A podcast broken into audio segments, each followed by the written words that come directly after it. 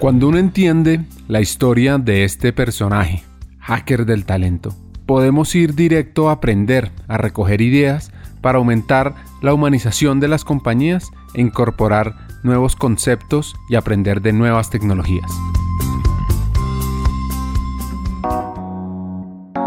El lado B es ese espacio donde generamos herramientas para ser mejores personas, mejores profesionales. Y arranca con una reflexión para nuevo capitalismo, sobre lo que llaman empresas con propósito.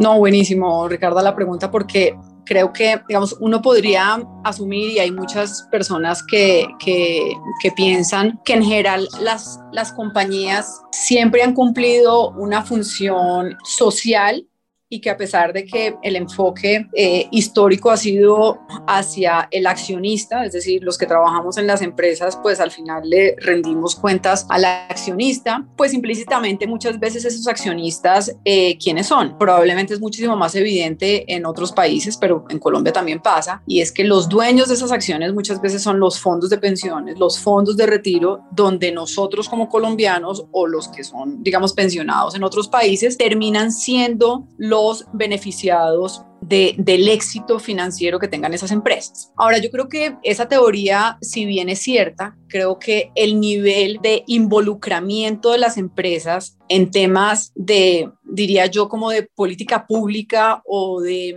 temas más allá del mundo corporativo, es una tendencia de, yo te diría, de los últimos 5, 8 años hasta 10 años. Y creo que digamos que eso ha cogido una fuerza muy relevante en la medida en que las empresas, diría yo, dentro de la, dentro de la construcción positiva de la tecnología, dentro de la digitalización, dentro de la forma como se visibilizan las noticias y dentro de la conciencia que tienen las nuevas generaciones, pues el objetivo o el propósito de las empresas ya no es solamente generar negocios y creo que acá hay un cambio en el mindset donde el negocio es también trabajar con propósito. Y es un cambio de palabras relativamente sutil, pero hace que las empresas vayan detrás más que de un producto, vayan detrás de un propósito, el propósito que están construyendo en el largo plazo. Y uno ahí podría justificar y decir que no que, hay sectores que no están de acuerdo a propósito, digamos, no, no, tienen un propósito de largo plazo. Yo, por el contrario, creo que aún sectores en los que parece más retador encontrar ese propósito, creo que si uno logra vincular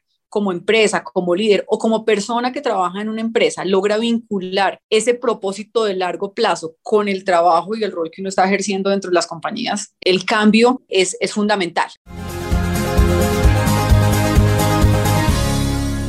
Ahora la pregunta es, ¿pueden todas las empresas lograr esto?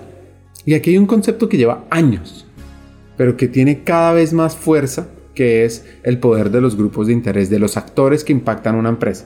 Hoy más que nunca, diferentes grupos pueden influir en el desarrollo de la empresa, de un gobierno, y antes, pues, en su momento no les llamaba RSE o responsabilidad social corporativa.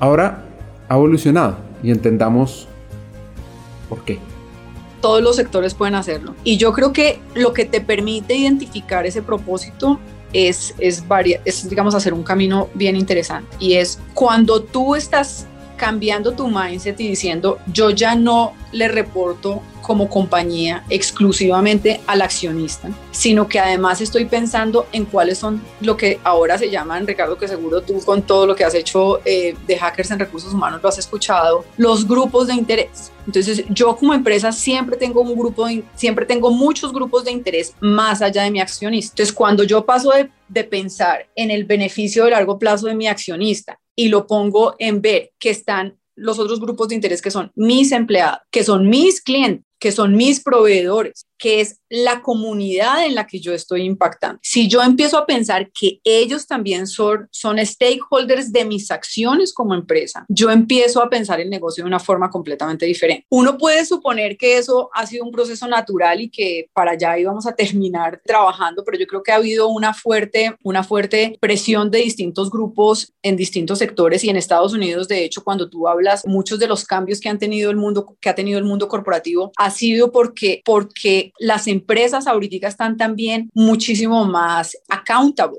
son muchísimo más responsables de garantizar que tú estás tomando decisiones no en el corto plazo, no exclusivamente pensando en el accionista, sino que te estás volviendo, que estás mirando, digamos, a tus otros eh, grupos de interés. Y cuando estás mirando los grupos de interés, te pongo, por ejemplo, el caso de las comunidades. Al final, el mundo corporativo, y esto es muy interesante vincularlo porque muchas veces la gente que, que no necesariamente está de acuerdo con esta, con esta visión siente que tú estás eh, sacrificando retornos financieros o que estás sacrificando eficiencias dentro, dentro, dentro de tus empresas o que estás sacrificando cosas que el monstruo del capitalismo no puede tolerar. Y creo que es cuando nosotros realmente hacemos el, el, cambio de decir, es que el capitalismo puede ser un capitalismo consciente, un capitalismo donde ese beneficio económico que todos necesitamos, los países desarrollados en lo que se enfocan es en crecimiento. ¿Y por qué necesitamos crecimiento? Pues porque es que es la forma de garantizar que, que los países puedan eh, generar muchísimo más valor para, tus, para todas sus personas. Entonces, si uno lo mira también desde el punto de vista de las empresas,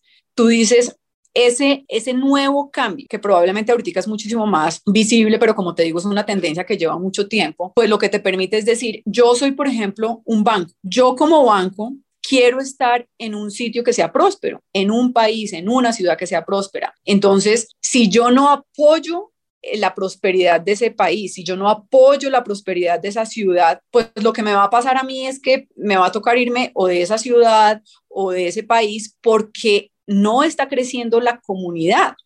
Entonces, cuando tú eres capaz de garantizar que evidentemente, entonces tú lo puedes hacer de muchas formas. Uno puede decir, bueno, pues muchas empresas tienen sus programas de responsabilidad social, que yo diría que es un inicio muy interesante de cómo vincular esa parte social y esas comunidades con las empresas, pero yo creo que eso no es suficiente. Tener unos grupos de responsabilidad social o de unos programas de donación entonces, yo creo que cuando, cuando logras realmente entender que tú como empresa no solamente tienes una responsabilidad, sino además te beneficias en el largo plazo de unas comunidades muchísimo más prósperas, es cuando tu propósito cambia. Entonces, yo te lo pongo en el caso de los bancos. Los bancos claramente o el sector financiero en general tiene muy mala fama y no voy a decir que, que, muchos errores hemos cometido, claramente. Yo te he dicho pues que uno tiene que reconocer cuando, cuando se han cometido errores, pero creo que está también abierto al cambio, está abierto a generar, digamos, cosas constructivas y la forma de generar construcción es, por ejemplo, generando unos programas donde tú puedas generar unos, te voy a poner un ejemplo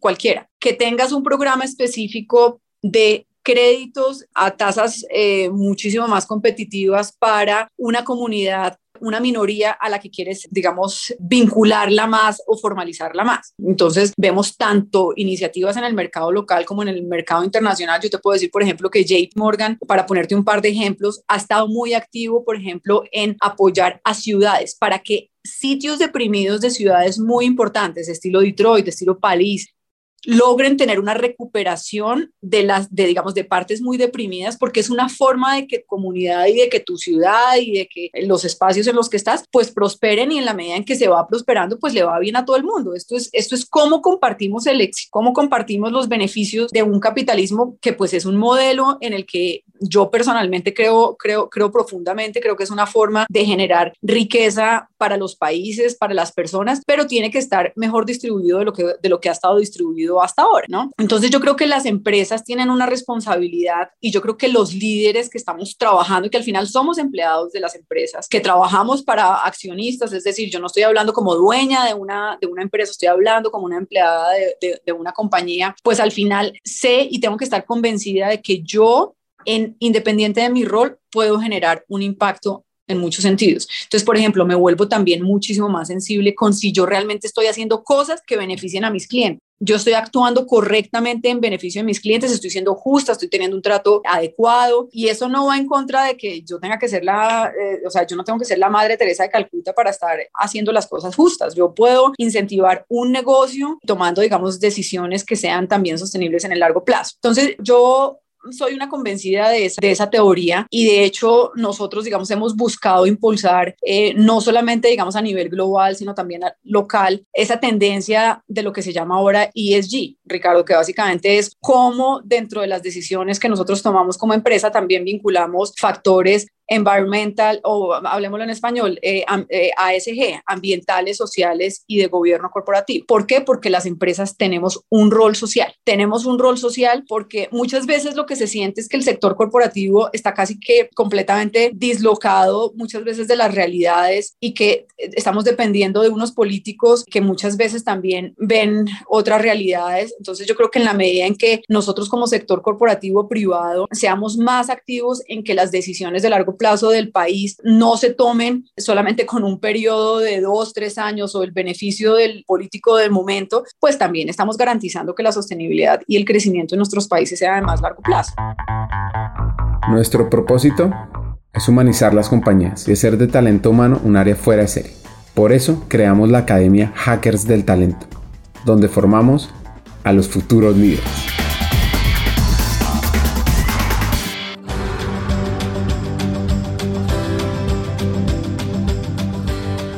Así que es el nuevo capitalismo, desarrollar nuevos productos para los diferentes actores y actualizar o modificar los actuales productos y servicios para que se adapten a las realidades socioeconómicas, pues es algo que cada uno de nosotros debe aportar y debe trabajar. No es tener un rol económico y algo social. Es juntar el rol social con el económico. Esto ya no es algo chévere de tener lo que llamarían un nice to have.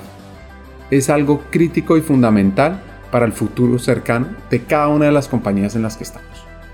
Yo creo que es que ya no es una opción, Ricardo. Yo pienso que hace, hace cinco años las empresas podían ignorar tenían, no, no había el suficiente accountability de los inversionistas institucionales o de los accionistas minoritarios en este tipo de temas, pero ya no es una opción. Yo te digo que ahorita una empresa que no vincule, además porque tú que trabajaste en Compartamos, ese es mi punto de los, de los capítulos de responsabilidad social. Es decir, cuando tú solamente te enfocas en tener un área separada que trabaja en temas de responsabilidad social, pero eso no es transversal a la organización, donde dentro de tu propósito de negocio esté todos los temas ASG. Es una visión completamente diferente y yo creo que ese paso se está dando. Probablemente se puede dar a una velocidad muy diferente y más y más y más rápida, pero yo ya no creo que es una opción. Yo y probablemente el mercado colombiano no ha llegado todavía a ese momento, pero yo te puedo decir que en Estados Unidos la presión para que empresas, por ejemplo, que no tengan participación femenina en juntas directivas o que existe un gap entre el pago que reciben las mujeres y los hombres o donde no tienes participación de afroamericanos, en el caso de Estados Unidos, o donde no tienes una participación de la población LTGB o donde estás tomando decisiones irresponsables desde el punto de vista medioambiental. Nosotros lo hemos visto directamente. Hay algo que se llaman, digamos, los proxies en Estados Unidos donde,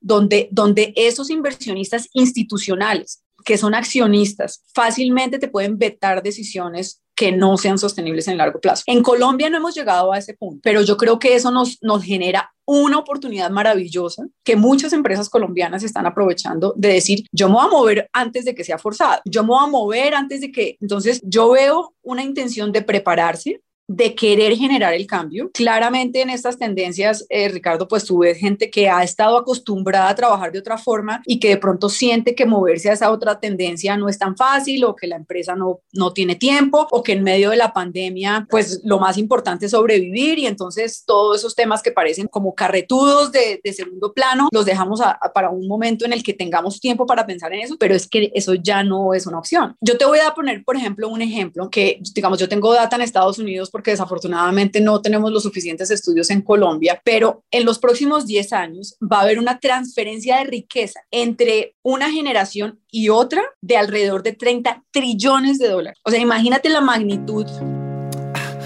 Hagamos una pausa. Hackers del Talento busca humanizar las compañías, compartir experiencias y mejorar la realidad laboral en Hispanoamérica. Necesitamos de una comunidad, porque solos imposible. Así que tu apoyo es fundamental. ¿Cómo? Compartiendo nuestros episodios por WhatsApp, por las redes sociales, suscribiéndote a nuestras plataformas y comentando. Ya hay varios que se han montado en esta comunidad. Gracias a Crip Bogotá por tu apoyo y cerramos esta pausa. Continuemos con el episodio.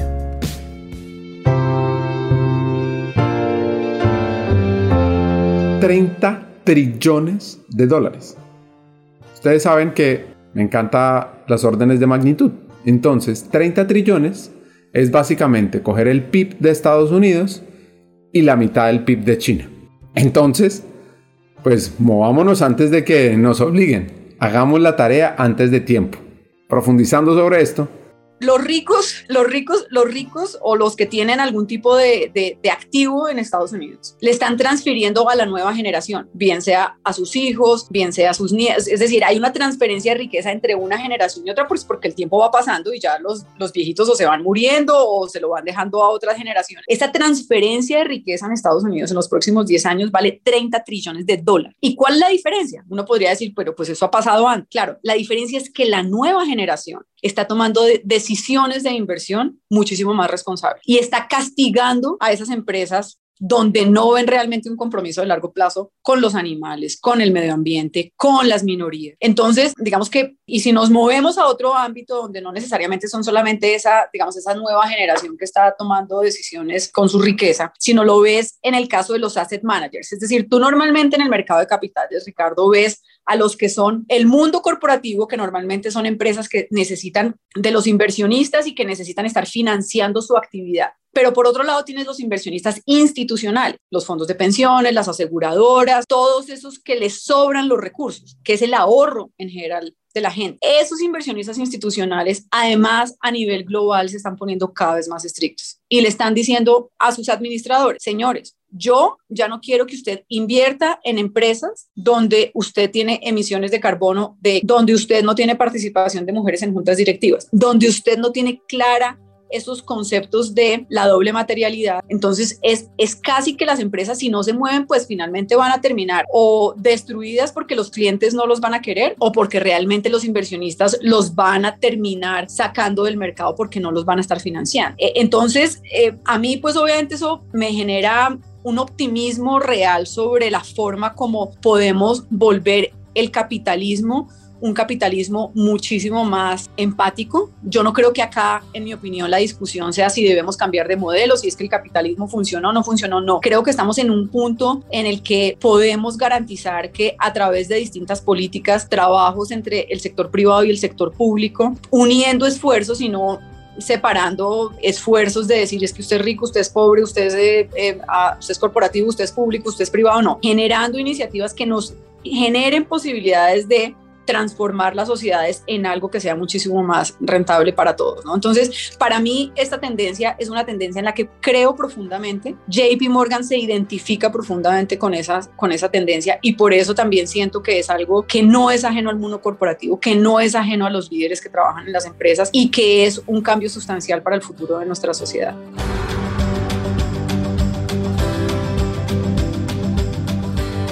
Así que les pregunto, en sus empresas tienen claro las emisiones de carbono que se generan, el tipo de salario que se paga, la participación de mujeres en diferentes cargos, en cargos directivos, la participación de población diversa e incluyente y muchos más. ¿Cuáles de esas cosas tienen en el radar y están actuando frente a eso? Para cerrar, y antes de ir a nuestros tres hacks, dos reflexiones que nos deja Ángela y que les recomiendo anotar.